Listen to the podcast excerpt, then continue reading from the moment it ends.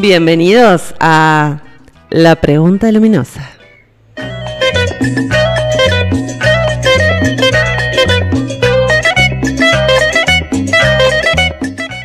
Idea y conducción Vanessa Quiroz, quien les habla.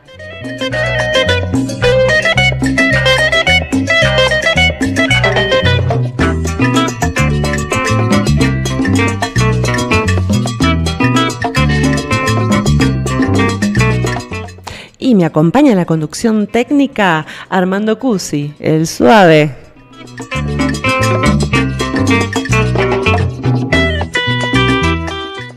Bienvenidas y bienvenidos a este nuevo espacio que estoy estrenando aquí desde Humahuaca en vivo para el mundo a través de radio municipal y a través del 99.9 MHz eh, aquí en este nuevo espacio que se llama La Pregunta Luminosa.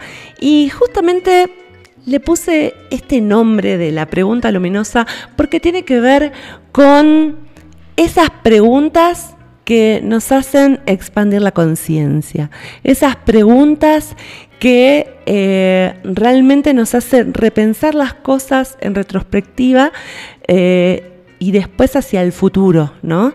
Entonces, la primera pregunta de hoy tiene que ver con, eh, porque estamos en el mes de la mujer en el mes eh, de la alegría por excelencia, del arranque, de cierre de cosas, ¿no? Porque es eh, energía pisciana, ¿no? Y a la vez el arranque de cosas, ¿no?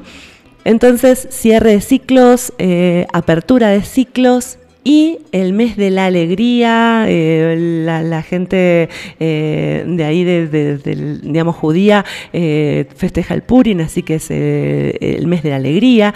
a veces nos coincide a los humahuaqueños, nos coincide con el carnaval, a veces este año no, ya pasó, pero es el mes de la alegría por excelencia. Y también es el mes de la mujer. Y voy a hacer una retrospectiva, ¿no? De qué es ser mujer hoy, ¿sí?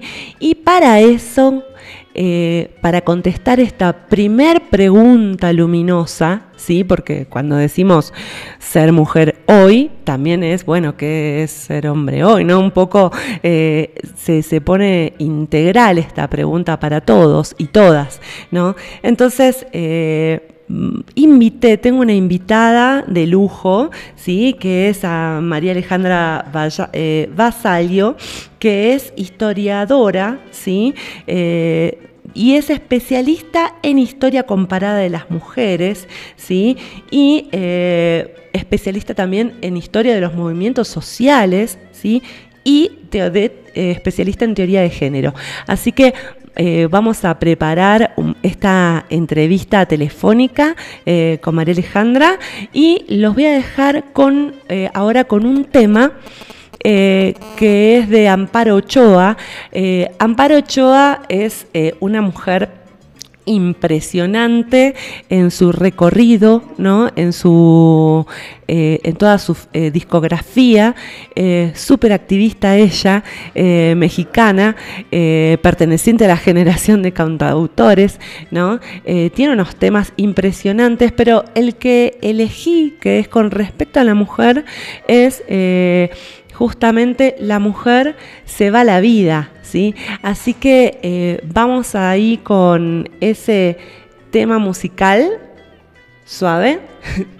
Eh, vamos con ese tema musical eh, de Se va la vida, compañera, que representa un poco la, la temática por ahí de la perspectiva de la mujer, pero del día a día, de la rutina, ¿sí? Adelante con ese primer tema.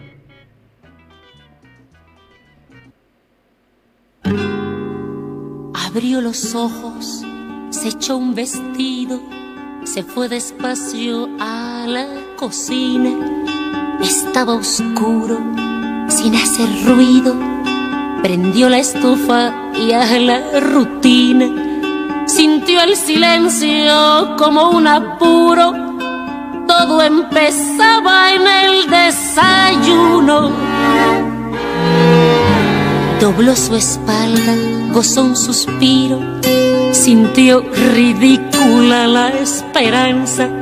Al más pequeño le ardió la panza, rompió el silencio, soltó un llorido.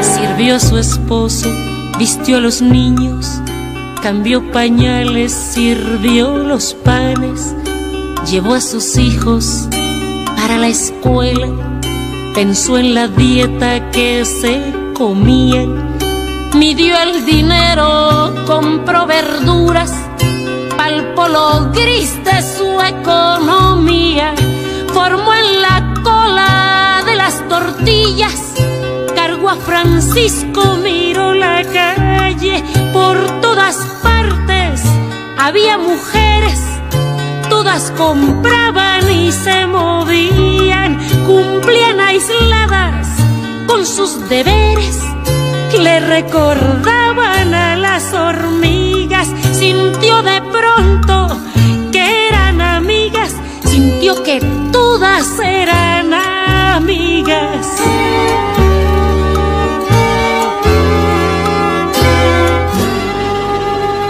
Volvió a su casa rentada, vio más amigas desde la entrada, le dio a Francisco con qué jugar, barrió los pisos, tendió las camas, se vio al espejo, miró las canas, junto las cosas de cocinar, cortó las papas, las puso al fuego y a la manteca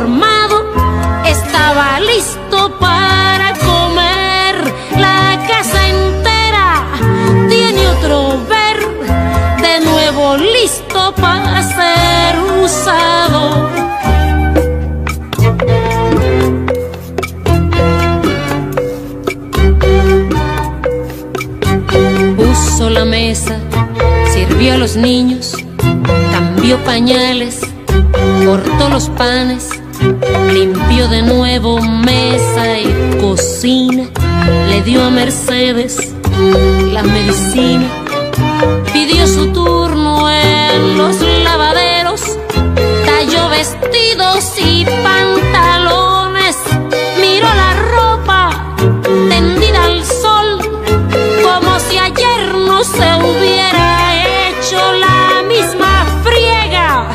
Todos los días se caminaba de nuevo el trecho, sintió la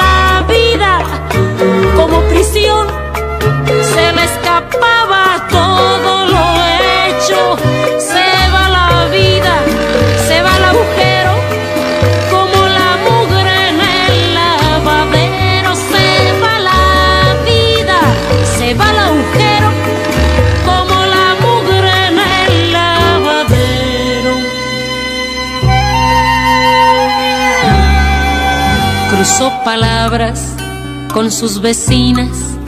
Hubo sonrisas en formación, toda la raza en su cancón se las arregla con el trajín.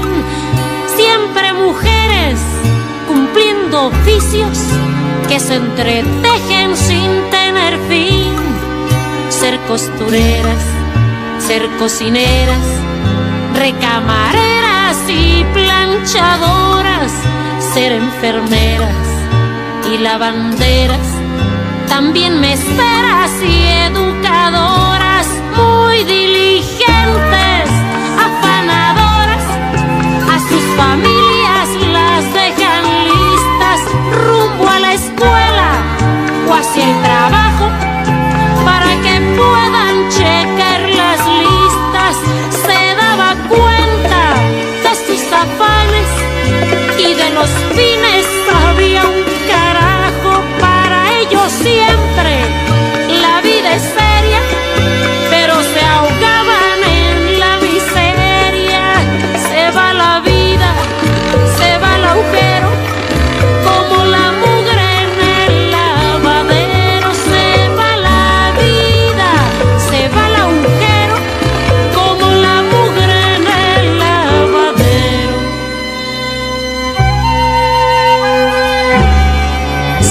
fue derecho para su nido, siempre pensando planchó la ropa, todo lo roto dejó surcido, tenía un momento para descansar, se abrió la puerta y entró el marido, también molido de trabajar, puso la mesa, sirvió la sopa, para quejarse no abrió la boca,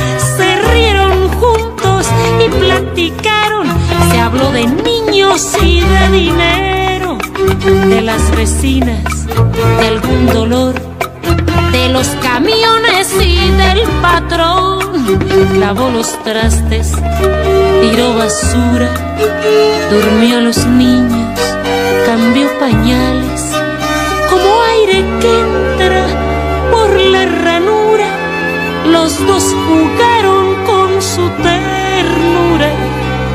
le dio la vuelta a la cerradura, durmió de pronto todos sus males.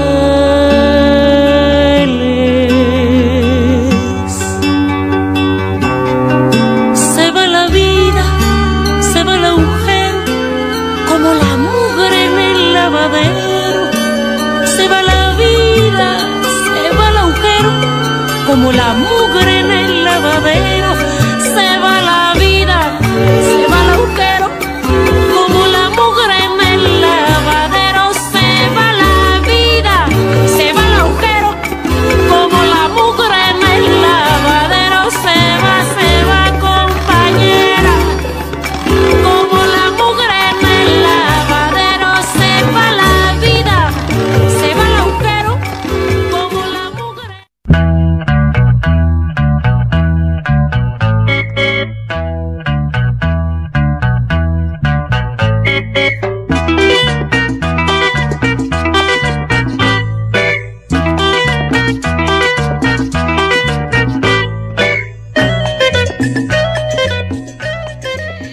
ahí Amparo Ochoa nos decía, se va la vida, compañera, se va la vida, ¿no? Y, bueno, a mí eh, en particular elegí esto, este tema en, en particular porque podría haber elegido muchas, ¿no?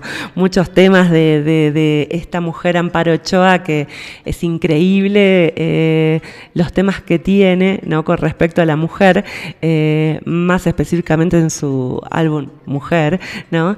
Que, que nos, nos atraviesa bastante, pero esto en particular, a mí en lo particular, que, que de, la, de sentir la esclavitud de, de- lo cotidiano, ¿no? Eh, que, me cuesta bastante, me sigue costando bastante todavía, cada vez menos, pero me cuesta amigarme con los quehaceres, ¿no? Porque siempre hay que volver a hacerlos y volver a hacerlos, ¿no? Y, gracias a esos quehaceres es que la gente puede después, lo- lo- los, los chicos, los maridos, ¿no? Los hombres pueden checar las listas, ¿no? Pero esto va cambiando también. Así que bueno, estamos al aire eh, con eh, María Alejandra Basalio, que les conté, esta historiadora, eh, especialista en historia comparada de las mujeres, movimientos sociales y teoría de género. Hola, María Alejandra, ¿me escuchás?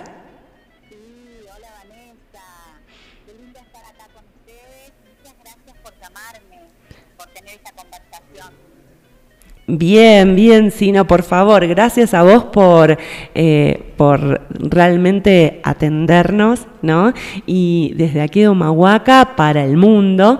Y realmente eh, la, la, digamos, las ganas de invitarte eh, tienen que ver con esto de preguntarte, ¿no? De primera mano, ¿no? ¿Cómo es eh, esto de la, por qué se, se empieza a estudiar a la mujer, ¿no? Como sujeto histórico, ¿sí? Eh, y, bueno, ¿cuál es tu experiencia y por qué te apasiona tanto estudiar a la mujer en, en especial, ¿no? Y por qué ah, no, no a los hombres incluidos o si están incluidos los hombres en, en, eh, digamos, en esta historia de las mujeres.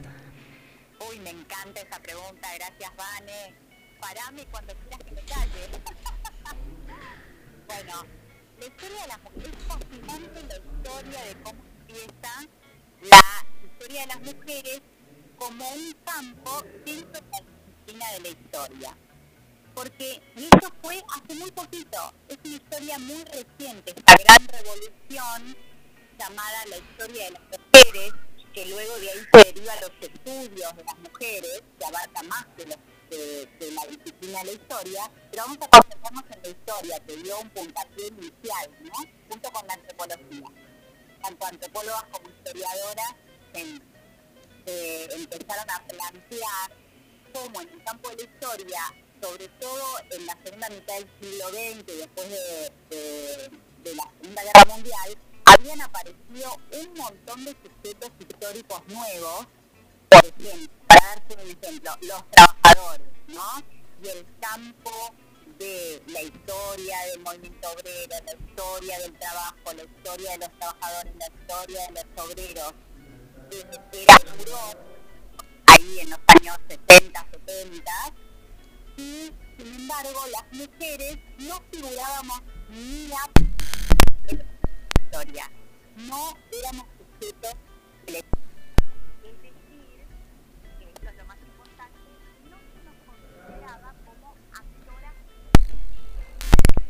de actor, ¿no? El término general. Sacar y poner en altavoz eh, Para un segundito, un segundito, que tenemos acá un problema técnico. Te voy a poner en altavoz directamente. Sí, ahí seguí.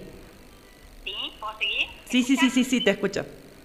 Bueno, perfecto. Entonces te decía, eh, el darse cuenta que eh, ellas mismas, como historiadoras, como antropólogas, no se encontraban a sí mismas como estudios de mujeres dentro historia. Y cuando iban a sus profesores, a las cátedras, a los libros, a la bibliografía, a los grandes teóricos, no había respuesta. Había una respuesta como diciendo, bueno, pero las mujeres eh, no fueron importantes, las mujeres no fueron grandes, eh, ni artistas, ni, científicas, ni nada, las mujeres no figuran en los documentos públicos. Entonces, estas mujeres que eran jóvenes mujeres que comenzaban sus carreras o estaban haciendo sus carreras, sobre todo en Estados Unidos, en Europa Occidental, y que a la vez eran militantes de los movimientos sociales de ese momento Pensemos que en los años 60 es la gran revolución del movimiento de liberación de las mujeres junto con el movimiento antiguerra, el movimiento por la integración de los derechos civiles de, la población afroamericana eh, y tantos otros movimientos estudiantiles, en fin, estaba, era el boom, ¿no? la revolución social de los movimientos sociales. Y estas mujeres participaban como militantes de ellos y también militantes del centro izquierda o de izquierda, progresistas. Sin embargo, se dieron cuenta que no había un foco puesto especialmente en la experiencia de las mujeres, primero como, como mujeres, como personas, como seres humanos, y como colectivo, no, no en referencia a esas biografías que se hacían de vez en cuando de las mujeres famosas. No era eso lo que querían hacer ellas. Ellas querían ver, bueno, las mujeres estamos en todas partes, lo sabemos, lo sabe todo el mundo. ¿Por qué no estamos en los documentos? ¿Por qué no estamos en la historia? ¿Por qué no somos objeto de estudio de la historia? Como si no hubiéramos tenido agencia histórica. Y se pusieron a investigar y se dieron cuenta una cosa fundamental, que es que no es que no sino que los documentos que manifiestan y que prueban que estuvimos siempre, que siempre fuimos trabajadoras, que siempre sostuvimos la economía, tanto la economía del hogar como la economía nacional, que siempre estuvimos eh, a la par de los varones haciendo la historia de cada sociedad y de cada cultura, era porque no se estaban mirando los documentos que dejaban las mujeres eran documentos muy diferentes a los que estudia la historia como disciplina, digamos, erudita y enciclopédica, la historia que hasta ese momento se hacía. Entonces dijeron, bueno, hay que empezar a mirar otras cosas, hay que considerar como documentos históricos, por ejemplo, los diarios de las mujeres, la correspondencia entre las mujeres, las recetas de cocina de las mujeres, los diarios que tenían las curanderas, las así llamadas curanderas, las parteras, o sea, todo lo que era el mundo médico, hasta finales del siglo XIX, en que la medicina se convirtió en un ámbito exclusivo de los varones, porque se convirtió en una cuestión de Estado, la medicina como salud pública, estaba en manos de las mujeres, desde antiquísimo. Y estas mujeres habían dejado registro, por ejemplo, ¿no? de cómo hacían para curar determinadas cosas, qué había pasado en cada parto que habían atendido, y de paso también hablaban de cómo era cada familia, cómo era cada casa, o sea, un registro social importantísimo en documentos que nadie consideraba importantes y mucho menos la historia. Entonces esa fue una gran revolución de, eh, de estas antropólogas y estas historiadoras que dijeron, no, a ver, pará, no es que no estamos, no es que las mujeres no somos factoras y no tenemos agencia, es que no nos están buscando con la lupa correspondiente, con el lente correspondiente. Vamos a ampliar y vamos a poner en discusión qué es ser un actor social, qué es un movimiento social y ellas fueron también las que, por ejemplo, dijeron, esperen un cachito, la historia del movimiento obrero, interesantísimo, porque estamos incluyendo a un enorme sector de la sociedad que hasta ese momento la historia tampoco había tenido en cuenta, ¿no? Hasta principios del siglo XX, mediados del siglo XX. Pero ¿qué pasa con las obreras?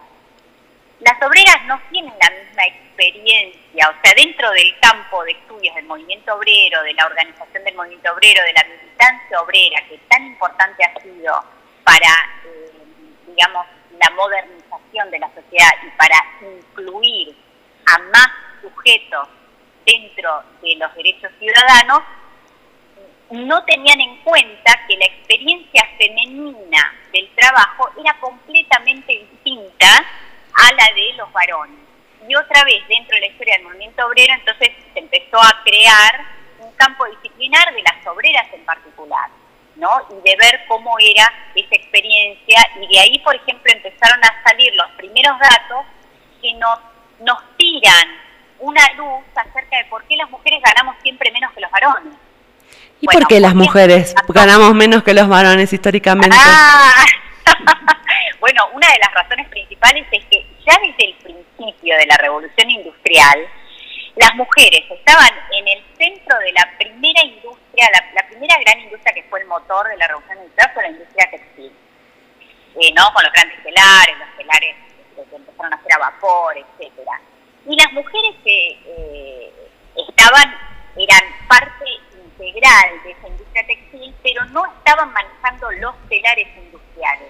Ellas hacían las distintas piezas, por ejemplo, y en general trabajaban en la casa. Y entonces a ellas se les pagaba mucho menos que a los varones que estaban en la fábrica. Eh, y además porque siempre se les decía, bueno, ustedes trabajan para suplementar el eh, sueldo, digamos, eh, del salario del varón, ya sea el padre eh, o el marido. Entonces, no necesitamos pagarles el, digamos, el, salario total. Y de alguna manera el mercado de trabajo se armó así, se armó con ese criterio de que el sueldo de las mujeres era siempre un plus, era como para completar el salario familiar. Esa es una de las razones principales que todavía arrastramos al día de hoy de por qué en el mundo entero y en todas las industrias que te puedas imaginar, incluso en las más modernas, las mujeres en general ganan menos que los varones y tenemos el famoso, el famoso perdón, techo de cristal. ¿No es interesantísimo eso? Totalmente, totalmente. Y lo interesante de esto es... Eh, que realmente hay, eh, yo lo, lo, asocio, ¿no? O sea, cuando se incorporan las mujeres, ¿no? Fue, eh, si no, no, digamos, no me equivoco, eh, fue después de la Segunda Guerra Mundial, ¿no es así? Cuando se empiezan a, incorporar de lleno a las fábricas. bueno, es más pero había obreras desde el principio de la Revolución Industrial. Exacto, sí. Está re que te estudiado tanto en Francia como en Inglaterra, que donde primero se desarrolló, eh, la y, por, eso las, las famosos, eh, tantos eh, dichos y tantos cuentos y tanta cultura creada a partir de las modistas, las costureras, como una de las primeras profesiones o oficios que pudieron tener las mujeres, más allá de todo el trabajo inmenso que siempre hicieron dentro del hogar, el hogar campesino, el hogar de, de la muy incipiente clase media, eh, dentro también de la clase de la élite. ¿no? Las mujeres siempre hemos trabajado, lo que pasa es que el trabajo de las mujeres no recibía una compensación económica y es otra de las razones por las cuales las mujeres siempre ganamos menos que los varones, porque históricamente no ha tenido una compensación económica el trabajo que ponemos, por ejemplo, dentro del hogar. Y esto lo sabe cualquier mujer que es mujer, incluso el día de hoy, por ejemplo, en la Argentina. Todo el trabajo que ponemos en el hogar y que no tiene una recompensa económica. Pero ¿cómo te das cuenta? Cuando en ese hogar no está esa mujer que puede hacer, por esa razón, esa mujer no está, ¿qué hay que hacer? Hay que contratar a otra mujer que lo haga, ¿no? Las tareas del hogar, la cocina, la limpieza, el cuidado de los niños y de los adultos mayores. ¿Y qué haces con esa mujer? La contratás y le pagás. Exacto. Ahí el trabajo que no fue recompensado antes tiene una recompensa económica, o sea, es un trabajo que se considera productivo. Sin embargo, también es un trabajo que es menos remunerado que cualquier otro, porque sigue teniendo esa misma impronta de que el trabajo femenino no es un trabajo que se hace por un intercambio monetario, sino que es un trabajo que se hace porque somos mujeres, porque está dentro de la naturaleza femenina, porque las mujeres tenemos que hacer esto o queremos hacer esto, son trabajos de amor, ¿no? El trabajo de cuidado, de la nutrición. Es muy interesante ver todas las cosas que están asociadas al así llamado trabajo femenino, que es tanto el que tiene una recompensa económica, una compensación económica, un salario, o el que no lo tiene, ¿no es cierto? Y esto, por ejemplo, esto me trae, porque me parece que fue apropiado para este próximo, dentro de dos días celebramos el 8 de marzo, el Día Internacional de la Mujer, que es una fecha que comenzó a partir de Naciones Unidas, que en 1975, después de toda esta presión que hicieron estas mismas mujeres de las que yo te hablo, que militaron muy activamente en los años 60, en todos los movimientos que eran progresivas, progresistas, perdón, en el sentido de la ampliación de derechos de todo tipo, pero y también específicamente de las mujeres, llegaron a que la ONU bueno, acá hay que prestar atención, entonces vamos a hacer esta celebración, el Año Internacional de la Mujer, el Día Internacional de la Mujer, lo nombraron en 1965, 8 de marzo, en honor de aquellas obreras que, que en Nueva York murieron calcinadas este, también obreras textiles. Y eh, acá en la Argentina, al mismo tiempo que estaban muy activas las estadounidenses, las italianas, las francesas y las inglesas sobre todo, aquí en la Argentina, una historia que también es poco conocida por la gente en general, eh, había una activísima eh, movimiento también de mujeres que también venían de otras militancias, o sea, que tenían una doble militancia. Por ejemplo, militaban en la izquierda, militaban en el colonismo, de base, militaban en la islas, militaban en un montón de lugares. Eh, y comenzaron a juntarse también para militar por ellas, por cuestiones específicamente de las mujeres. Y en ese mismo año, en 1975, un grupo de, de locas lindas fundaron UFA, que es la Unión Feminista Argentina, y ella, junto con otros grupetes de mujeres, hicieron una enorme campaña para que ese primer año internacional de las mujeres también fuera festejado en la Argentina. ¿Unión Feliz Argentina o cómo es? No, Unión, Femenina. Unión Feminista. Feminista. Argentina. Bien. Pero fíjate que el acrónimo queda como UFA, que era en, aquel, en aquel momento una expresión muy utilizada. Cuando vos estabas harto de algo decías UFA. ¿No? Ufa, che, eso es, muy argentina esa expresión.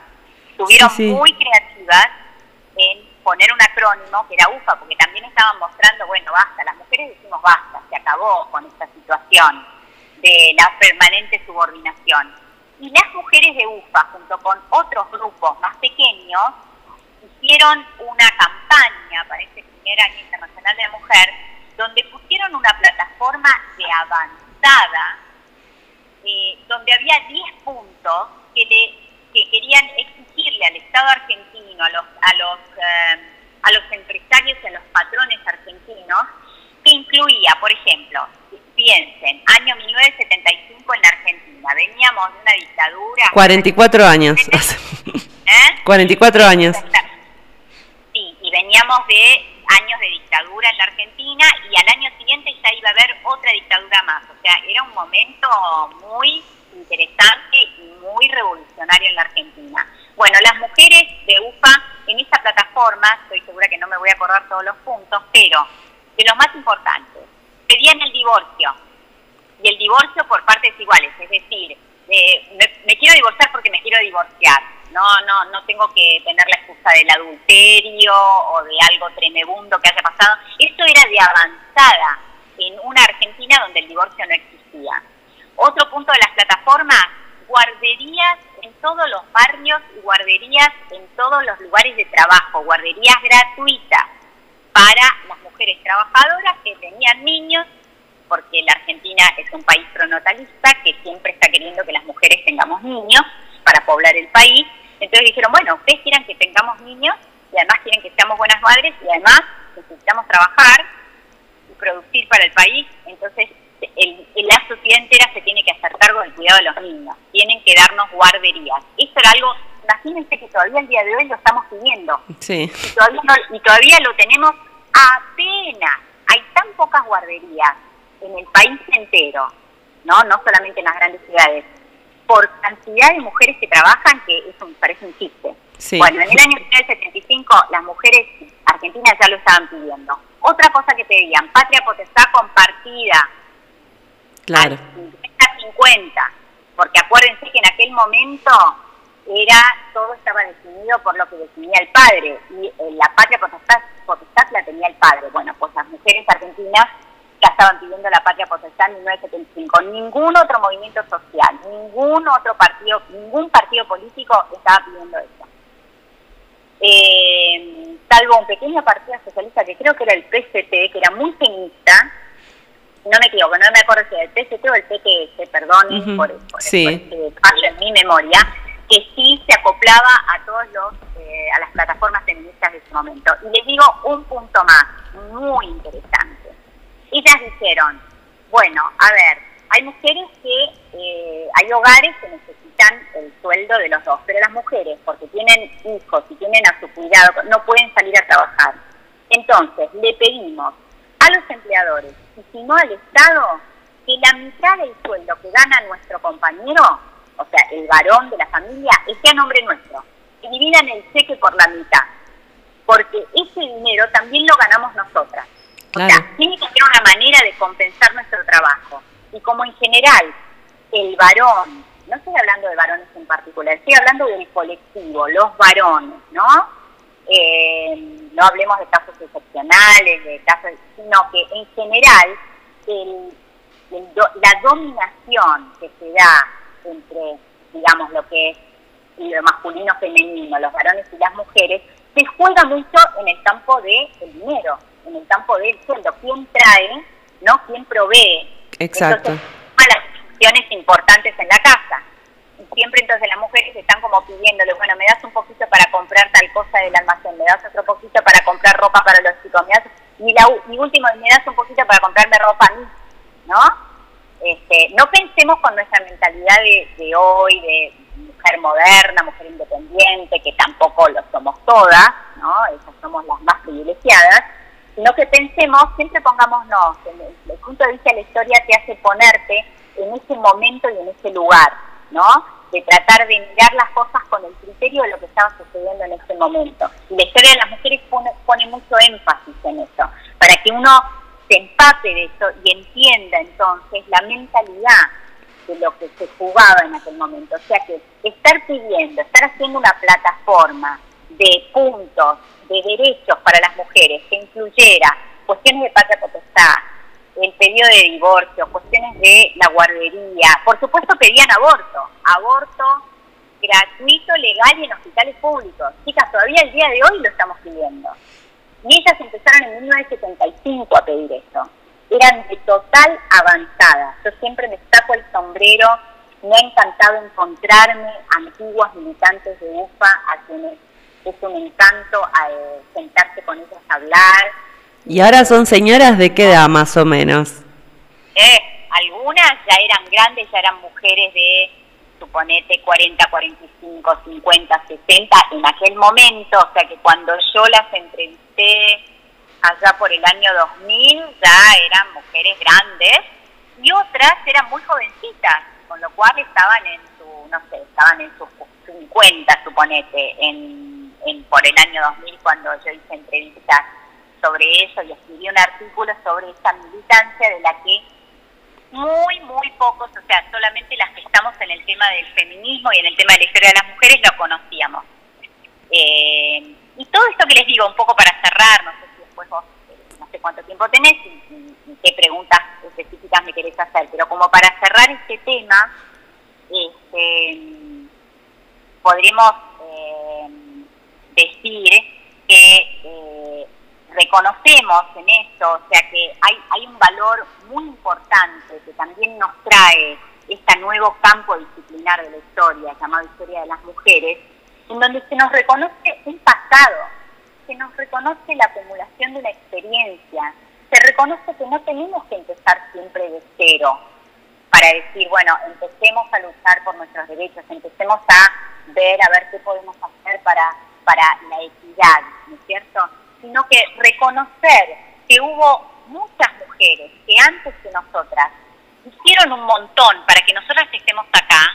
Por ejemplo, nuestras abuelas y, bisabuelas y tatarabuelas que lucharon para que las mujeres puedan acceder a la educación. Primero la educación primaria, después la educación secundaria y después la universitaria.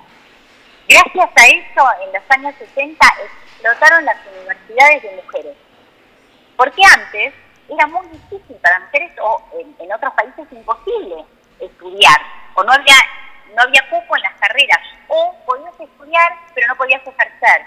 El famoso caso de Alicia Moró de Justo. Alicia Moró de Justo era médica ella quería ser eh, ella quería ser abogada pero resulta que en la edad que ella tenía para la época que ella estudió en la universidad que fue antes de 1926 ella podía estudiar de abogada y recibirse de abogada, pero no podía ejercer porque las mujeres no teníamos derechos civiles. ¿Eso qué quiere decir? Cuando no tenés derechos civiles, vos no tenés representar, vos no te podés representar ante la ley, tenés que tener alguien que te represente. Por eso siempre hay un tutor que te representa. Claro, menos podés ser representante. exactamente, entonces no podés ser abogada porque un abogado representa. Entonces ella siempre contaba esa frustración que tuvo de no poder estudiar lo que quería y poder salir a defender a los, ¿no? Como un abogado a quien ella quería defender como, como mujer socialista, porque no tenía los derechos para ser representante. ¿No es increíble eso? Bueno, finalmente eso se logró gracias a la lucha de las mujeres en aquella época. Entonces, es muy eh, empoderante para todas nosotras y sobre todo para la enorme cantidad de mujeres jóvenes que se están incorporando a los, a los movimientos sociales de mujeres ahora, sobre todo en la Argentina, que es, un, es punta de lanza en esto, y siempre hemos sido punta de lanza. Hemos sido punta de lanza en mujeres que se dedican a, como movimiento social a los derechos humanos, con las madres y las abuelas de Plaza de Mayo. Hemos sido punta de lanza en la organización de mujeres dentro del movimiento obrero, con sus propias y específicos eh, reclamos y derechos. Eh, y ahora hemos sido punta de lanza en esta, este boom y esta marea verde en el pedido de ni una menos y en el pedido de aborto seguro, legal, gratuito y en hospitales públicos. Perfecto, perfecto, María, María, María Alejandra. Eh, me encanta, me encanta hablar con vos, me encanta todo lo que sabes acerca de la historia de las mujeres y mm, la verdad eh, me gustaría preguntarte, ya que justamente tenés eh, también una de tus especialidades es la teoría de género, justamente por qué hace falta o es pertinente una teoría de género. Gracias, Vale, muy interesante pregunta. Bueno, ahí lo primero de todo es también, otra vez, agradecer y reconocer cómo tanto en la experiencia de la militancia de aquellas mujeres en los 60 y 70 las hizo empezar a pensar que necesitaban un marco teórico, así como se necesitaban nuevos documentos, se necesitaba un nuevo marco teórico para poder encontrar el caso porque toda teoría se basa en una definición, ¿no? Y las definiciones tienden a ser universales. ¿no? Las mejores teorías son las teorías que pueden incluir muchos casos. Pero cuando vos, la teoría a su vez es un lente. Entonces ese lente te permite ver algunas cosas y otras cosas no. Las teorías que se manejaban en aquel momento dentro del campo de eh, los eh, estudios de la sociedad, digamos, los estudios sociales, no permitían encontrar a las mujeres como sujetos históricos o como agentes históricos, ¿no? Como personas con agencia dentro de la sociedad. Entonces, eh, las feministas empezaron a pensar, bueno, tenemos que ver el marco teórico. Entonces, por ejemplo, basándose en marcos teóricos previos que eran muy interesantes porque eran muy inclusivos, como por ejemplo los marxistas, que eh, hacen que de repente se vea a los obreros, se vea que hay todo un sector de la sociedad que pertenece a una clase llamada la clase obrera. Entonces, pensando en cuáles serían las herramientas de este nuevo marco teórico, lo primero que dijeron es, bueno, primero hay que diferenciar mujeres de género, porque mujeres es una cosa y las mujeres somos esos sujetos, esos actores, pero el género, está, en el género estamos incluidos todos. El género es tanto lo masculino como lo femenino. El género en realidad es la herramienta que te permite ver cómo es la relación entre los varones y las mujeres dentro de determinado momento, de determinada sociedad, de determinado momento histórico, de determinada cultura, cómo se visualiza la diferencia sexual, escuchemos eso con atención, cómo se entiende la diferencia sexual en cada momento, cómo se percibe, dice una famosa teórica que se llama John Scott. Y el tema de la percepción es fundamental, porque no es la misma la percepción de una cultura que de otra, de un momento histórico que de otro momento histórico. Pero la diferencia sexual no es una, la diferencia sexual se construye, la construye cada sociedad y cada cultura. Por eso se dan casos en donde las los antropólogos se lo cuentan mucho. Dice, en una tribu o de un lado de la isla, eh, la diferencia sexual se entiende, que para las mujeres son las que salen y pescan y los varones son los que cultivan. Y en la isla de enfrente es totalmente al revés. Ser mujer es cultivar y quedarse en la casa y ser varón es salir a cazar y a pescar y lo que sea. Y, y cada una de esas sociedades tiene esa verdad armada y sobre eso arma toda una estructura social. Entonces, por eso es admitir que cada sociedad, cada cultura, cada comunidad tiene una idea de la diferencia, tiene una percepción de la diferencia sexual, de cuál es la, cómo se traduce socialmente la diferencia biológica, que es real y que existe esa diferencia biológica. Pero cómo, cómo a partir de esa se construyen las relaciones sociales entre varones y mujeres y por qué entonces hay una inequidad en la distribución tanto del acceso a los recursos, de los recursos en sí, y dentro de esos recursos no solamente los monetarios, los patrimoniales, en donde en general las mujeres quedamos afuera del recurso patrimonial, sino también de los intangibles, de los simbólicos, ¿no? ¿Quién puede ser, por ejemplo, presidente de la nación? ¿O quién puede ser reina? y en general si sos reina es porque no hay un rey, sos como una reina que, hablaba de los de que las reinas, eh, como por ejemplo la reina Isabel, reinas famosas, no muy poderosas, eran un, se dice en inglés un she o sea, una especie de rey ella, ¿no? Como si fuera un, un rey femenino. Una cosa muy interesante, porque no había manera de pensar que existiera en la sociedad una mujer tan poderosa que pudiera estar por encima y que pudiera tener autoridad sobre los varones. Entonces la manera de pensarlo es, bueno, es como si fuera un varón, tiene los poderes y los atributos del varón, pero es una mujer. ¿Se entiende? Perfecto. Es muy interesante esto, ¿no? Este, cómo las mujeres, en vez de tener el acceso al patrimonio, éramos parte del patrimonio. Por eso era que se nos pasaba, ¿no? Y que nos si nos tipo, bueno, la casamos, casamos a la hija con tal, en, las monarquías se hacía todo tiempo, y entonces con ella va el patrimonio y hacemos alianzas entre reinos, por ejemplo, este, o entre grandes empresas, así se juntaban los patrimonios de varias empresas gracias a casamientos.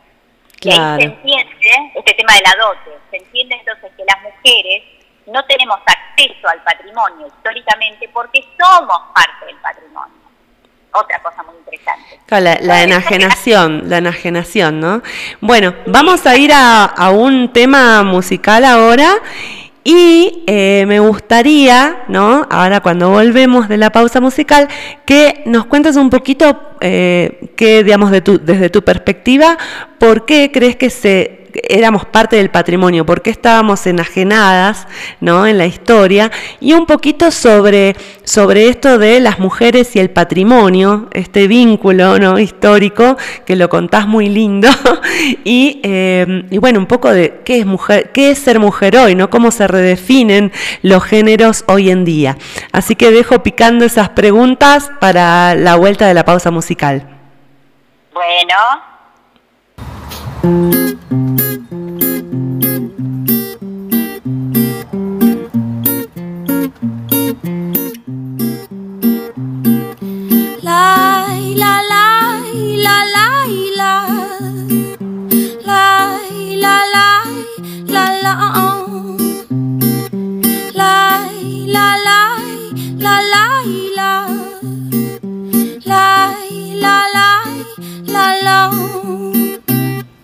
Odiando a Lily Kay, pierdo el tiempo de mi vida.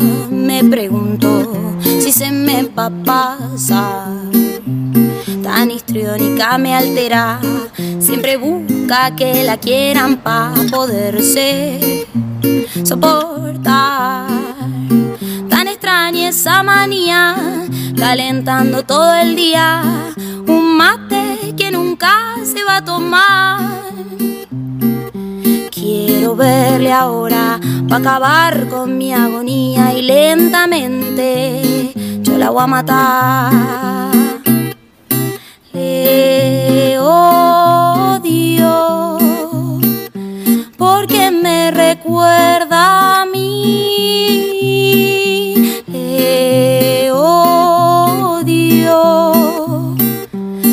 Porque se parece a mí.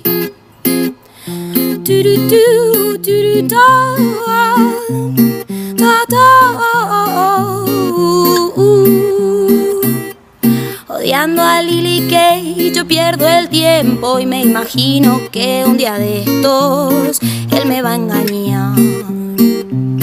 Mucho china, mucho chino y en un giro del destino, ay, sin mi novio, yo me voy a quedar. Ay, tan extraña esa manía, calentando todo el día, un mate que nunca se va a tomar. Yo quiero verle ahora para acabar con mi agonía y lentamente yo la voy a matar.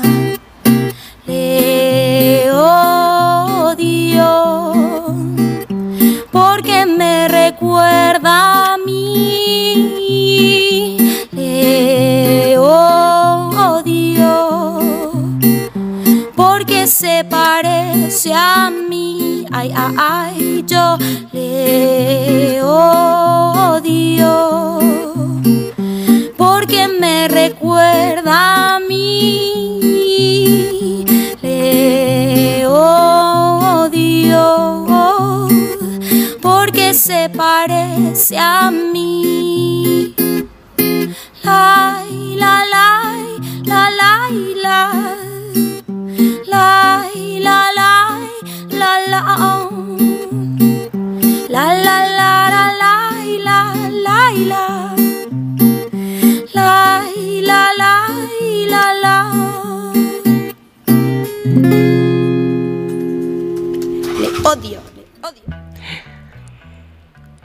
Y escuchamos mucho chino de Natalia Doco. Y bueno, este tema lo elegí porque para poner un poco de relieve esta, este mote, esta etiqueta que nos dice mucho que las mujeres en realidad nos peleamos mucho entre nosotras, en realidad competimos mucho entre nosotras, ¿no? Y mm, es interesante porque, como hablábamos con María Alejandra fuera del aire, en realidad hacemos muchas cosas juntas nosotras. Y realmente eh, es interesante poder trabajar justamente este, esto de hacer cosas juntas entre nosotras, ¿no? Porque dice cuando, cuando nos juntamos entre las mujeres eh, se produce oxitocina, ¿no? Que es eh, esa hormona del amor, ¿no? Y, y hay ese, esa hermandad, ¿no? Ese, ese eh, compartir un montón de cosas ¿no? que nos atraviesan, que atraviesan nuestro cuerpo, que atraviesan las mismas problemáticas, ¿no? por el hecho de haber eh, nacido mujeres. ¿no? Y mm, otra cosa muy importante, justamente cuando, eh, justamente hablando con María Alejandra acerca de, del género, de la teoría de género, que, que, yo la verdad que no tenía tan claro acerca de que, de que bueno, que género era justamente estudiar qué es lo que te hace mujer en una época, y hombre, ¿no? Las diferencias de género, ¿no? Eh, que son biológicas, reales, ¿no? Eh, pero qué es lo que, digamos, cómo se externaliza en una sociedad y un tiempo dado esas... Em, eh, esas diferencias ¿sí? biológicas. Así que es muy, muy interesante eso. Y justamente la pregunta de hoy, de la pregunta luminosa es, de hoy es qué es ser mujer hoy. ¿no? Eh, y, está bien eh, relacionado ¿no? con eh, la teoría de género y, para pensar juntos qué es ser hombre hoy, qué es ser mujer hoy en realidad. Así que es bien interesante esto. vamos a seguir hablando con María Alejandra. está, ahí está, ahí está. Hola María Alejandra. ¿Escuchás? Sí, sí, ahí estoy estoy ahí pensando a ver por dónde, por dónde podemos empezar a, a desarmar esa bomba, desactivar esa bomba que siempre se presenta en algún momento acerca de, bueno, pero ¿qué feminismo? Vos sos qué tipo de feminista, ¿no? Donde ya se empieza a meter como una cuña dentro del movimiento de mujeres acerca de que parece haber un feminismo bueno y un feminismo malo, ¿no? Y que en general siempre está decidido desde afuera eso. Y yo siempre me pregunté, ¿y por qué eso? ¿Por qué sucede esto? ¿Por qué siempre al feminismo se le da con un caño de una manera sistemática? Cada vez que ha aparecido lo que llamamos las olas feministas, e incluso las, las llamadas protofeministas, ya desde la Revolución Francesa, hay una famosa, está el famoso, la famosa anécdota de cómo eh, las mujeres intelectuales de aquella época, eh, de la Revolución Francesa estoy hablando, ¿no? A la par de los hombres escribieron panfletos, participaban en los periódicos, abrían sus casas para las tertulias donde todos los pensadores, estos después fueron famosísimos, ya fuera que después fueron guillotinados o no, eh, pensaban la revolución y luego hicieron la revolución y hubo un montón de mujeres que junto con ellos lo hicieron, mujeres también de las mismas clases, ¿no? Y que cuando llegó el momento de la famosa Asamblea General, después de haber guillotinado al rey y todo, las mujeres se presentaron a la Asamblea General de cada región, ¿no? También para sentarse ahí en la asamblea y los hombres las miraron y le dijeron, pero ustedes qué hacen acá? Y acá estamos, si parece que hicimos la revolución. No, no, no, bueno, gracias por colaborar, pero tienen que volver a casa. No, no, no pueden representantes del pueblo. Bueno, ahí es el primer pletole, ¿no?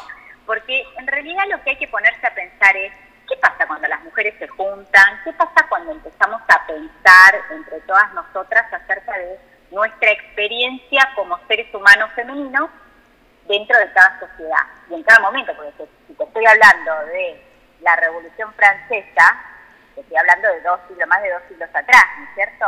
Pero sin embargo eso podemos extrapolarlo a lo que nos sucede hoy y sigue pasando algo parecido. Y siempre la reacción de la afuera es como, como, si, como si nosotras presentáramos un gran peligro. Entonces lo que hay que, yo siempre pienso, para desactivar esa bomba y decir, calma, calma, no venimos a representar un peligro, sino que venimos a poner más luz acerca de qué, si vos querés llevar, extender los derechos, incluirlos más, por ejemplo, en el caso de la Revolución Francesa era incluir los derechos para que fueran no solamente de del rey y de la nobleza, ¿no es cierto? En este caso eran las capas medias, la nueva eh, burguesía, la que más quería, necesitaba tener también poder político, que no lo tenía hasta ese momento. y incluir de paso, aunque en mucha menor medida, derechos campesinos. En ese momento ni se hablaba de la clase obrera, ¿no es cierto? Eh, pero, o sea, era inclusivo, ampliaba derechos. Nosotros siempre nos remitimos a la Revolución Francesa para decir ahí empezó lo que va a ser luego el Estado moderno, la ciudadanía moderna. Sin embargo, las mujeres no figurábamos ahí, a pesar de que habíamos participado en la revolución. ¿no? No éramos consideradas ciudadanas plenas. Eso tardó como dos siglos, porque en casi todos los países, al menos occidentales, del mundo occidental, los derechos tanto civiles como políticos para las mujeres fueron recién en el siglo XX y algunos hace muy poquito. ¿Cuándo fue el voto femenino en Argentina? 1947. Chicas, mi mamá estaba muy orgullosa. Mi mamá había nacido en el año 29 y ella guardaba esa libretita y fue, ella fue una de esas primeras mujeres que pudo votar en el año 1949 porque había salido la ley en 1947. Y siempre me contaba, ¿no? Ya esa libretita yo voté, con mucho orgullo, yo voté, yo pude votar. Pero eso fue hace poquísimo, si lo pensamos. Entonces, ¿qué pasa? ¿Qué, qué representa cuando las mujeres nos organizamos? ¿Por qué movimos tanto la estantería? La estantería, perdón. ¿Qué es lo que se mueve? Yo creo que es porque lo que estamos, lo que el feminismo pide, llamarlo feminismo no lo llame feminismo, lo que cuando las mujeres se organizan empiezan a pensar, a ver, ¿en qué consiste esta inequidad? ¿Por qué siempre hay una inequidad? ¿Cómo la podemos corregir? Es como que tratan de ir a lo último de lo último. Entonces, si hay un movimiento social que está ampliando derechos, siempre está el feminismo para decir, sí, y ampliarlos por acá también. Entonces, por ejemplo, otra anécdota que te lo ilustra muy bien. Las mujeres anarquistas en la Argentina. Eran unas mujeres, bueno, el anarquismo en la Argentina fue muy importante para ampliar derechos, el anarquismo como movimiento social y como movimiento político, este, y realmente tuvieron una, impronta que todavía se nota el día de hoy en el movimiento obrero argentino, ¿no? Y en los movimientos sociales eh, argentinos, los movimientos de base. Sin embargo, ya en el siglo XIX, a finales del siglo XIX, las mujeres anarquistas ya le estaban planteando a sus compañeros anarquistas que nosotros queremos hacer la revolución contra el zar, contra la iglesia, contra el Estado, no queremos Estado, no queremos zares, no queremos emperadores, no queremos reyes, no queremos papas, no queremos curas que se nos metan eh, dentro de este, nuestro, ¿no? Que digan cómo tenemos que vivir. ¿Y qué pasa acá en la casa de los anarquistas? ¿Qué pasa en la cama de los anarquistas? Y les decían las anarquistas, ustedes se comportan como zares con nosotras. Ustedes se comportan como reyes, pretenden que nosotros los, les sirvamos. O sea que la revolución no pasa de la puerta de la casa. Entonces los anarquistas argentinos decían, la revolución tiene que ser completa, tiene que llegar no solamente hasta la casa y la cocina, sino hasta la cama. Nosotras tenemos que poder decidir, igual que ustedes, en todo, hasta en, por ejemplo, cuándo queremos hacer el amor, cómo queremos hacer el amor y con quién queremos hacer el amor. Esto ya lo decían las mujeres anarquistas argentinas en un periódico llamado La Voz de la Mujer que se editó durante un año entre el año 18, perdón, 896 y 1897. Wow. marcaron, pusieron un tole tole dentro del movimiento anarquista argentina que los anarquistas no sabían qué hacer, se agarraban de las mechas y no sabían cómo enfrentar ese, esa exigencia de llevemos los derechos y llevemos los reclamos hasta lo más, más allá que podamos y hasta lo más adentro, diría yo, porque ya, ellas ya estaban hablando del cuerpo, del derecho a decidir, del derecho al amor, de un montón de cosas que todavía el día de hoy no las tenemos del todo definidas. Como sí, no, ahora es como que está todo moviéndose de nuevo, ¿no? Entonces, ¿qué estamos, estamos, me parece a mí que el feminismo siempre pone en cuestión cosas que no solamente son de lo externo y de la forma y de la estructura, sino de lo íntimo, del cuerpo, de las moléculas, de cómo hemos armado las familias, de cómo hemos armado las parejas, de cómo hemos armado las maternidades y las paternidades. Entonces, no es de extrañar que cada vez que aparece algo que tenga un gusto de feminismo, siempre va a haber enemigos, siempre va a haber una afuera, sobre todo institucional, que se va a poner muy nervioso y entonces va a tratar de decir, bueno, las feministas, no sé, son todas unas más. Como, como era que les decían a, nuestras abuelas y bisabuelas, primero que, estaba, que estaban locas, que eran feas, que eran como una, ¿cómo esta palabra machi, como que eras un, una mujer varonera, una mujer que parecía un varón, ¿no? Como para quitarte atributos femeninos y decir, no, no querés ser feminista porque no querés ser como ellas, como esas locas, como esas mujeres que no parecen mujeres, ¿no? Eh, y por eso las feministas en aquel momento era muy gracioso porque más se vestían de blanco y se arreglaban y todo como para demostrar, mira, puedo ser feminista, puedo ser inteligente, puedo salir de la cocina y salir de la casa y sin embargo seguir siendo mujer, ¿no? Y seguir en todo caso buscando, o sea, querer seguir a, por dos familias con varones, parejas con varones, ¿no? Porque el feminismo no tiene que ver solamente con una cuestión de las sexualidades, más, no tiene que ver con eso, tiene que ver con las cuestiones de poder y de inequidad en el acceso al poder, al poder en todo sentido, en donde también está incluido el poder acceder a los recursos. Yo creo que por ahí viene la cosa de cómo se le puede contestar y cómo se puede desarticular ese discurso que siempre mete cuña entre eh, las mujeres y siempre dice, bueno, este, es demasiado feminista, ¿no? Bueno, que sea un poco más atemperado. Bueno, esto sí, pero aquello no. Yo creo que ahora estamos viviendo una época privilegiada en donde todo este activismo, todo este esta lucha de las mujeres, esa paciencia además que hemos tenido para explicar esto una y otra vez, para salir a la calle y decir, estamos acá simplemente porque queremos ampliar derechos para todo el mundo. Cuando una mujer amplía sus derechos, la sociedad entera amplía sus derechos, porque ella como madre se los amplía a sus hijos, ella como hija se los amplía a sus padres, ella como nieta se los amplía a sus abuelos, amplía los derechos de todo su círculo familiar. Eh, y eso es hermoso también. Yo por eso pienso que el feminismo es como la gran, gran, gran, gran revolución, ¿no? Pero una re-evolución, no solamente una revolución, sino volver a evolucionar como humanos. Bueno, me, encantó así esta clase, eh, esta eh, clase, catedrática acerca de movimientos de mujeres y realmente em, te hace pensar porque muchas de las mujeres decimos no, no soy feminista por no identificarse con muchos movimientos de repente de choque o reactivos con las instituciones como las iglesias, que, que lo que se ve, lo que te muestran es mujeres en tetas, pintadas y después eh, gente que, em, ¿cómo se dice? Que de repente está provocando a los sectores como más reaccionarios de, digamos, de la sociedad o que pintan la iglesia de Salta, ¿no? ¿Se entiende? Entonces de repente mucha gente, no, muchas mujeres no nos sentimos identificadas con de repente esa, esa clase de feminismo por ahí reaccionario o de ataque o de choque, ¿no? Entonces está bueno que nombres todo este recorrido ¿no? de, la historia de las mujeres ¿no? Eh, que, transforman las relaciones eh, de, las mujeres con respecto al poder, con respecto al patrimonio, con el poder hacer, ¿no?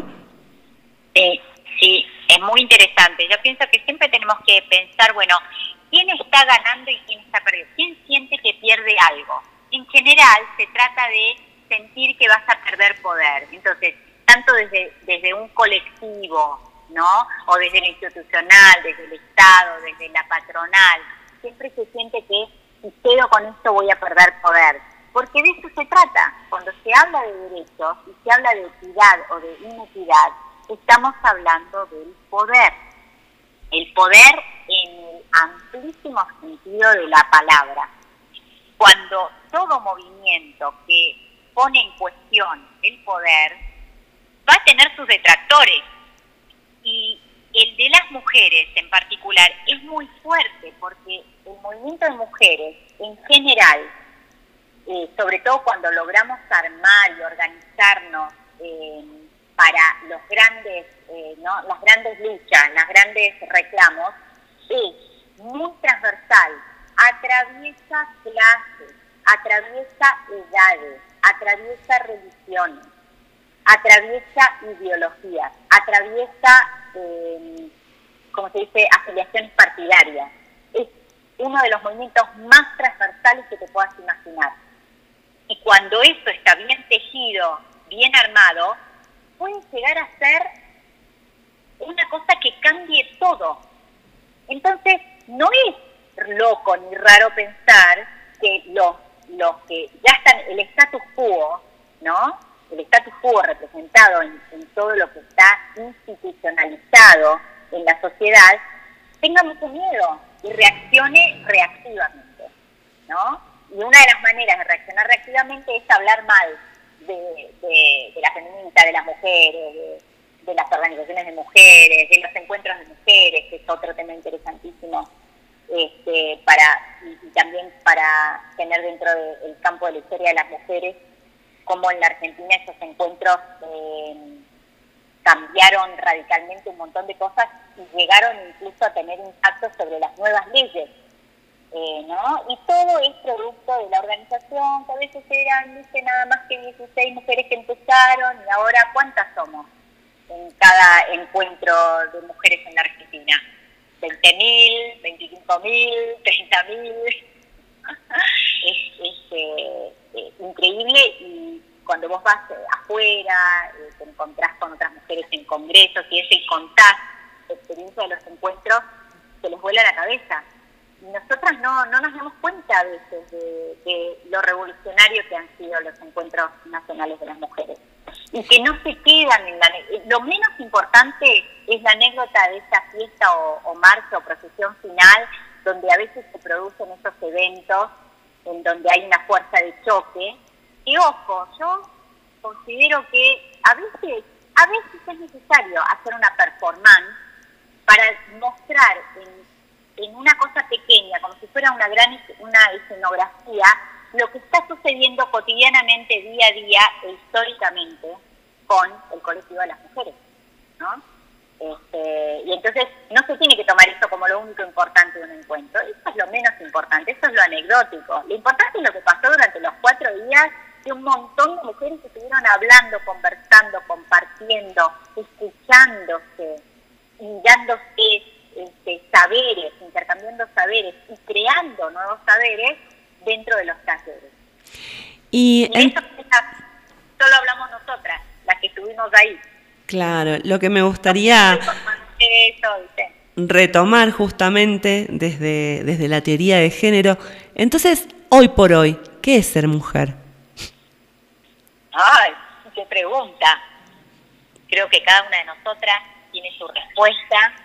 Creo que en esa respuesta, justamente para mí por lo menos, está incluido, yo soy esa mujer que soy porque reconozco a todas estas mujeres fueron antes que yo y que vivieron su vida a pleno y con convicciones, incluso la que estuvo encerrada en un convento eh, meditando.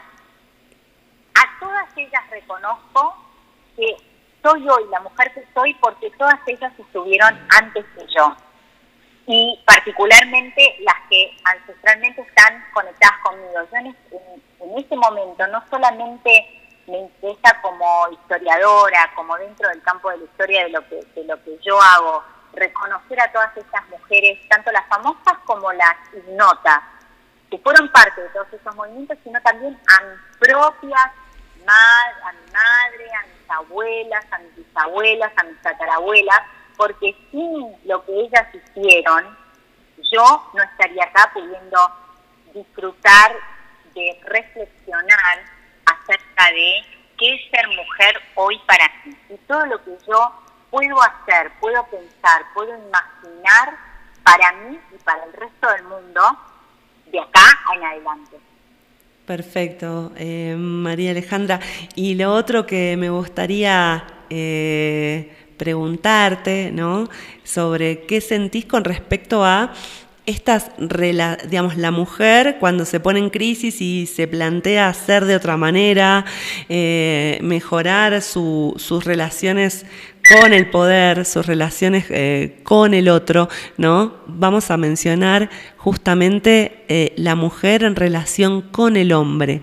¿Qué nuevas relaciones este, se establecen? ¿Qué es lo que vos pergueñás que, todos estos cambios, esta, esto que está en ebullición del 8M, de este, estas, eh, esta ebullición social que hay con respecto a las mujeres, eh, cómo nos pone con respecto a los hombres, qué, qué pensás que, que está pasando y irá a pasar, haciendo un poco de futurología. Bueno, no está, como historiadora no hago futurología, pero lo que yo creo que estamos también viviendo un, movimiento, un momento excepcional, un momento donde estamos viendo el cambio día a día, porque eh, se hace palpable esto que yo estaba diciendo antes, ¿no? Que cuando las mujeres nos organizamos para ampliar nuestros derechos, estamos ampliando el derecho de todos. Siempre incluimos a los varones, absolutamente siempre. Incluso cuando les estamos diciendo, hey, ¿qué? Como expresándole, sí, acá estoy, incluíme, dame mi derecho al voto a mí también, dame mi derecho universal al voto, dame mi derecho civil, dame el derecho a, este, por ejemplo, eh, vivir con mi cuerpo y decidir sobre mi cuerpo de la misma manera que decidís vos. Incluso cuando estamos haciendo eso, estamos pensando en una sociedad más evolucionada, en personas más felices, y ahora la diferencia que yo veo, y sobre todo con las generaciones más jóvenes y con los, los padres o los tíos o los abuelos que observan a esos hijos, a esos nietos, cómo ellos van con sus compañeras, con sus amigas, sus compañeras del colegio, sus, sus, eh, sus mujeres, qué sé yo, y van con ellas a las marchas y las apoyan y las aplauden y les hacen el aguante creo que eso está cambiando mucho la percepción de que a ver si finalmente nos damos cuenta que estamos peleando por todo, por todos y todas, por todos. Vamos a utilizar las, las, nuevas palabras que venimos inventando a falta de algo mejor. Eh, creo que de, de, eso se trata ahora, o sea, que se ponga en luz lo que siempre fue, porque no se trataba de de hacer un movimiento para que ahora nosotras fuéramos superiores, nosotras fuéramos las dominantes. Jamás buscó esto el movimiento de mujeres, jamás buscó esto el feminismo. El feminismo siempre buscó que todos ganáramos. Pero ahora, recién ahora se está entendiendo, me parece. Perfecto. Bueno, María Alejandra, muchísimas, muchísimas gracias por tu tiempo y vamos a ir a una pausa musical eh, y ya volvemos. Muchas, muchas gracias. Gracias a vos por invitarme, Vane. Y feliz 8M para todos y todas las, que nos, las y los que nos están escuchando. Gracias.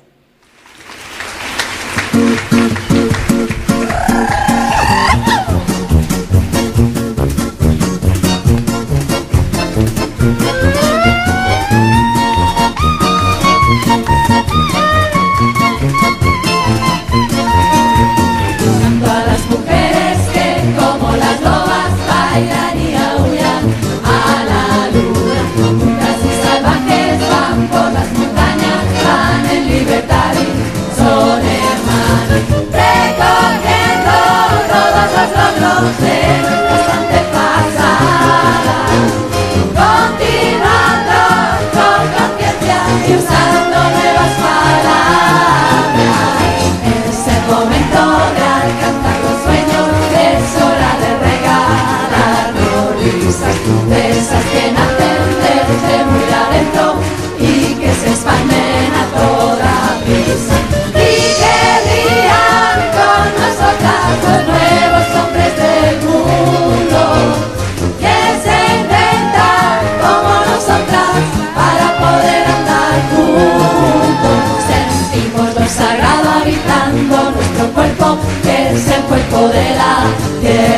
Que se inventan como nosotras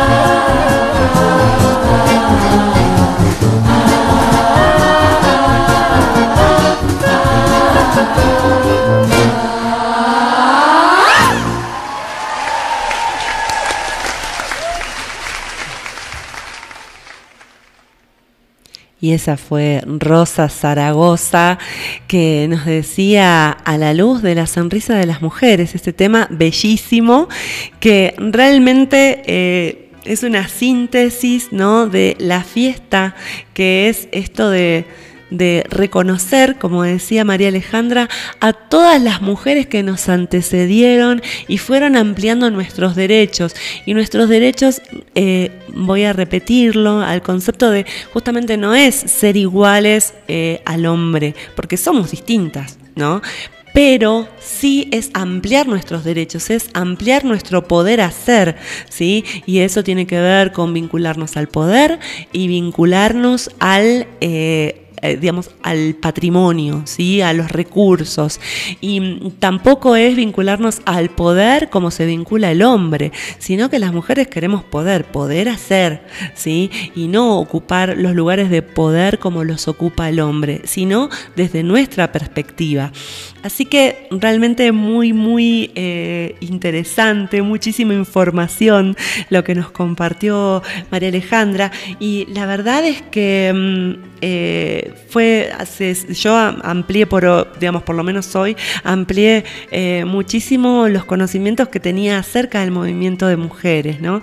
Y la verdad que una de las cosas que quería decir es que mm, el, ser mujer, ¿no? En la vida de, de una mujer, ¿no? Es parte, ¿no? y, al igual que el hombre, es parte de un estadio en las culturas iniciáticas que se hace generalmente por un ritual, ¿no? Eh, accedemos a ser mujeres por parte de un ritual y es algo que en Occidente hemos perdido, ¿no? Eh, pasamos de ser eh, niñas a ser mamás, ¿no? sin mediar el ser mujer, ¿no?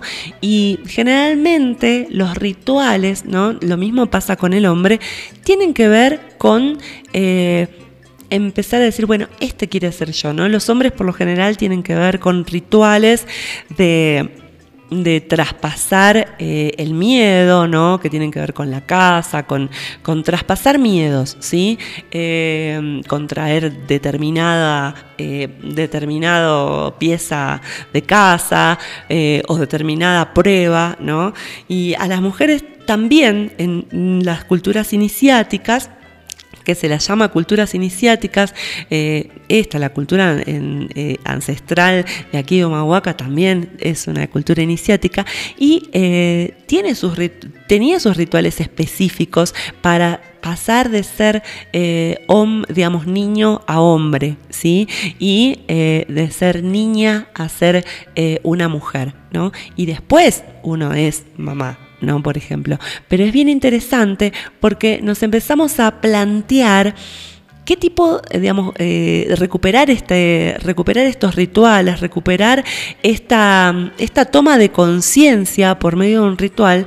Es muy interesante empezar a recuperarlos, ¿no? Cuando las niñas eh, pasan a ser mujeres, porque es a través de, de, la, nuestra primer menarca, nuestra primer menstruación, nuestra primer lunita es interesante empezar a reflexionar sobre qué tipo de mujer quiero ser, ¿no? Entonces ahí es, mm, porque no nos lo preguntamos qué tipo de mujer queremos ser. de repente ya nos imaginamos por ahí muchas ya eh, siendo madres, ¿no? Ya ahí pasamos a la adultez y no nos no nos preguntamos qué tipo de mujeres queremos ser. Entonces eh, traigo colación esto, ¿no? Porque el ser mujer es algo que se decide. ¿Sí? El ser hombre también es algo que se decide, qué tipo de hombre quiero ser, qué tipo de mujeres queremos ser. Entonces, em, justamente eh, hoy jueves, ¿no? Día dedicado a Júpiter, ¿no? El día de expansión, ¿no? Eh, vamos a poner eh, expansión en la conciencia de qué tipo de hombres y mujeres queremos ser y qué tipo de vínculos queremos tener entre nosotros, ¿no? Nosotras. Eh, entonces, eh, yo lo que me gustaría reflexionar sobre el tipo de revolución que se está formando en las casas, que es la revolución de la ternura, eh, recuperar los vínculos más amorosos, tratarnos mucho mejor, tratarnos, escucharnos mucho mejor y tratar de comprender al otro. Me parece que pasa por ahí la revolución en casa, ¿no?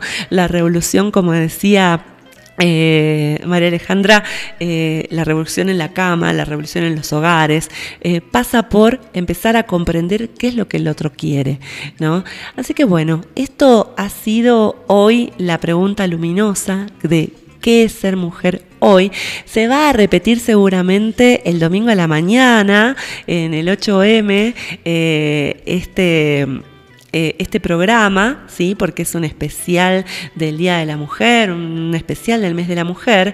Y bueno, agradezco eh, la invitación de nuestra intendenta, nuestra primera intendenta de Humahuaca, eh, para el 8 de marzo a la mañana y allá estaremos desayunando en el Salón Bicentenario en la calle Santa Fe.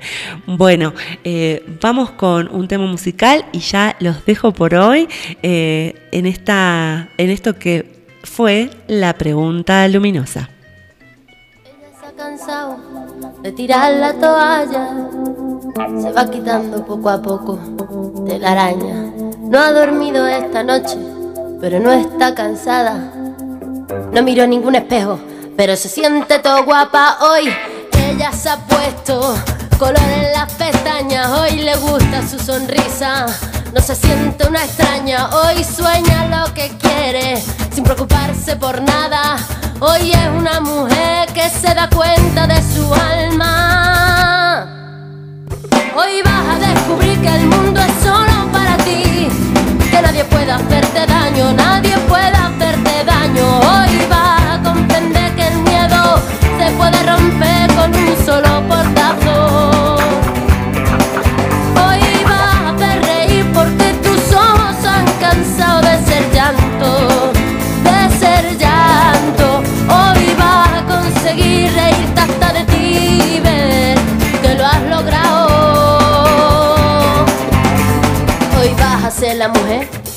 te dé la gana de ser.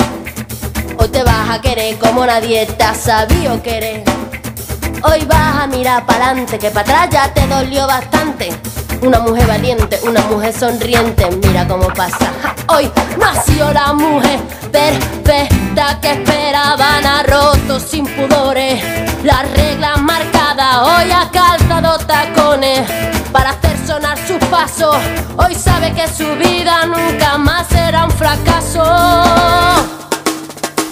Hoy vas a descubrir que el mundo es solo para ti, que nadie puede hacerte daño, nadie puede hacerte daño. Hoy vas a conquistar el cielo sin mirar lo alto que queda del suelo.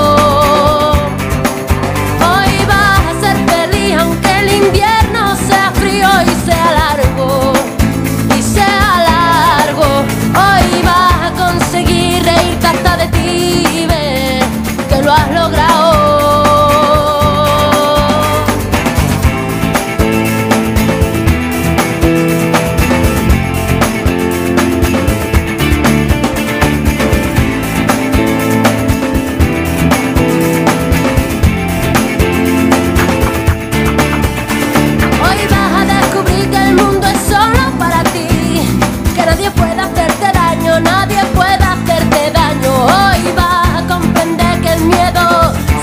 rompe con un solo portazo.